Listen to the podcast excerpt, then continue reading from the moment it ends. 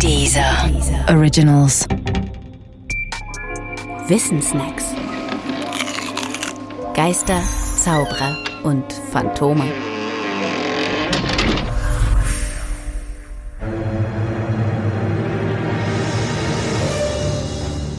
Wo liegt Atlantis? Wir schreiben das Jahr 355 vor unserer Zeitrechnung. Ein gewisser Platon ist Philosoph in Athen. Seine philosophischen Ideen stellt er auch schriftlich dar. In zweien seiner Schriften berichtet er von einem riesigen, aber untergegangenen Inselreich. Wobei berichten vielleicht nicht das richtige Wort ist. Platons Dialoge sind fiktive Geschichten.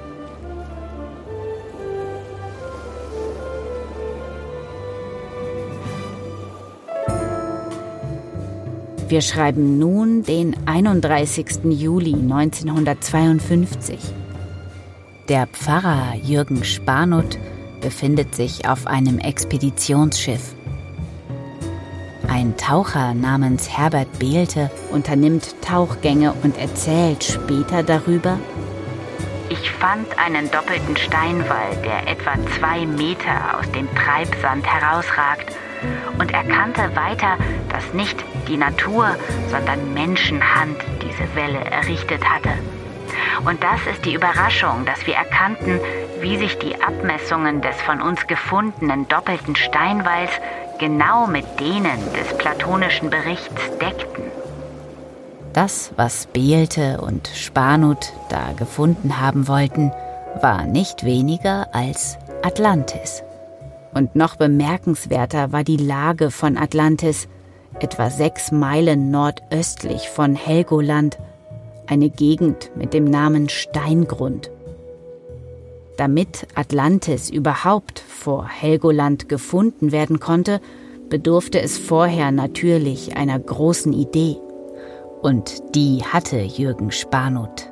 Er entwickelte sogar eine komplette Atlantis-Theorie. Nach dieser Theorie sollte Atlantis eine Großmacht der nordischen Bronzezeit gewesen sein. Bis zum Einschlag eines Kometen. Geschehen sei das allerdings nicht zu jener Zeit, von der Platon gesprochen hatte, sondern viel später.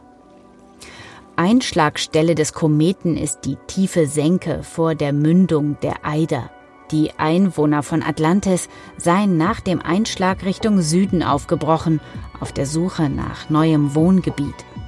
Gekommen seien sie bis nach Athen und dabei hätten sie auch ihre Hochkultur über den europäischen Kontinent verbreitet. Spanuts Theorie lässt sich als großer theoretischer Wurf verstehen, der immerhin auch wissenschaftlich prüfbar ist. Von dem hält die Wissenschaft aber heute gar nichts. Fast alle Behauptungen Spanuts, und davon gibt es sehr, sehr viele, betrachtet man als unrichtig. Und der Steingrund vor Helgoland gilt einfach nur als natürliches Riff. Auch deshalb, weil sich keinerlei archäologische Spuren einer Hochkultur fanden. Eigentlich ist Spanuts Vorstellung so recht nach dem Geschmack mancher Abenteurer. Ein wenig erinnert sie an die Erzählungen Jules Verne's. Problematisch an ihnen ist aber die Nähe zu rechten Wunschvorstellungen. Schließlich erzählt Spanut ja auch die Geschichte eines überlegenen nordischen Volkes, an dessen Wesen die europäische Welt gewachsen wäre.